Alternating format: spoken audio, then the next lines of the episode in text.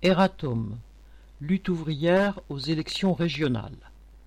Dans l'article consacré aux résultats de lutte ouvrière aux élections régionales, dans le dernier numéro de notre hebdomadaire, nous avons indiqué que notre liste en Bourgogne-Franche-Comté avait recueilli 17 828 voix, soit 1,57%. Si le nombre de voix indiquées était exact, notre pourcentage était en réalité de 2,73% dans cette région. Tous nos regrets pour cette erreur.